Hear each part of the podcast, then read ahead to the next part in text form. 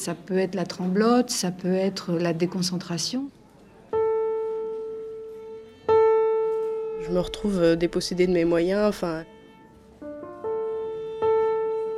Ça peut être le calme tellement immense qu'on n'est pas là.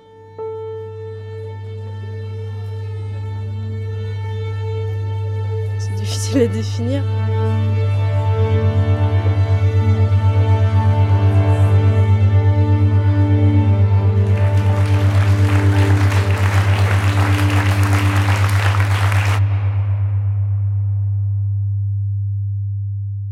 J'ai raté beaucoup de concours à cause de ça et euh, j'ai cherché différentes euh, possibilités de contrer euh, ce mal.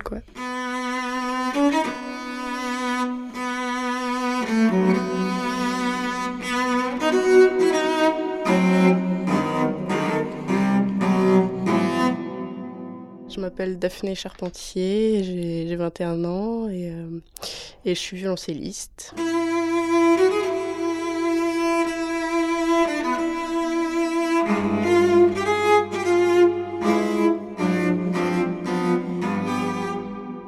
Quand j'étais petite, jusqu'à l'âge de 12 ans, 12-13 ans, mais j'avais pas une once de trac.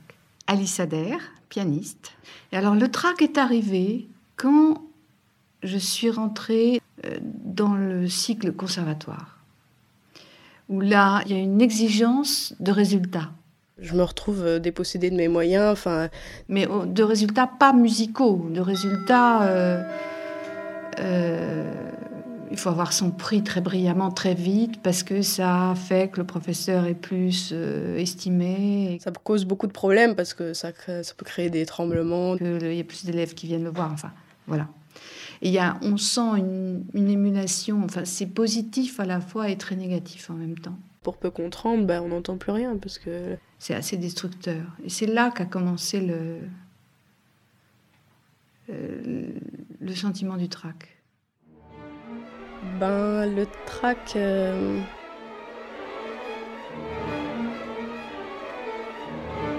c'est difficile à définir. Et c'est fou parce que c'était c'était le concours d'entrée au conservatoire, j'avais 13 ans. L'archer qui tremble, il n'y a plus de son. J'avais eu une grippe, euh, j'avais pas pu préparer bien. Et j'ai eu un trou de mémoire. J'ai joué deux fois la même mesure, ça m'a ça m'a fait recaler. Une simple chose comme ça euh, peut faire recaler. J'ai été reçue l'année d'après. Mais une expérience comme ça peut induire le trac. J'avais passé le concours du, du, CNSM, le Conservatoire supérieur de Paris, et euh, je suis arrivée dans la salle du concours complètement, euh, complètement stressée. J'ai failli arrêter un moment et partir euh, en courant. Enfin, physiquement, j'étais incapable de jouer. Mon corps était plus du tout euh, apte à. Le, jour où j'ai le plus de trac de ma vie, c'est le jour de mon prix. Quand je suis arrivée sur scène, euh, je savais plus la première note du morceau. C'était, je savais plus. Et ma main a trouvé la note, mais parce que je me suis dit, il faut que je me lance. on va voir. Et j'ai reconnu la note, ma main a, connu, a reconnu la note, et j'ai joué magnifiquement après, j'ai eu mon prix. Mais c'était vraiment, j'étais tétanisée. Le trac, il, a des tas de, des tas de visages. Ça peut être la tremblote, ça peut être la déconcentration. Ça peut être le calme tellement immense qu'on n'est pas là. Ça peut être euh, euh, envie d'aller aux toilettes euh, toutes les deux minutes avant, d'entrer sur scène. Et, et, puis ça peut, au début on n'a pas le trac, ça vient au milieu.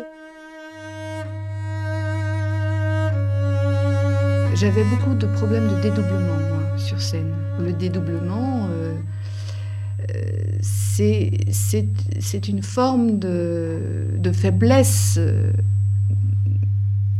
mentale qui agit sur, euh, sur le jeu.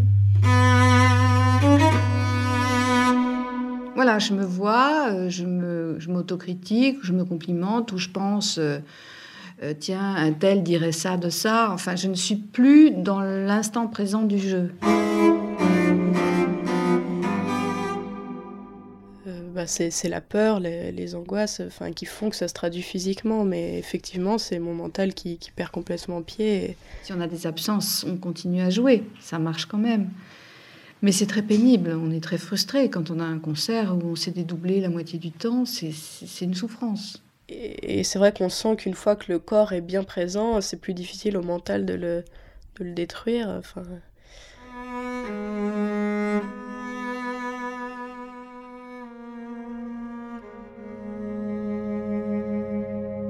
Ben, le trac. Euh, si on n'a pas le trac, peut-être qu'il n'y aura pas la même intensité. Ça m'est arrivé hein, de ne pas avoir de trac du tout. C'est pas très drôle. Je trouve pas ça. Arte Radio.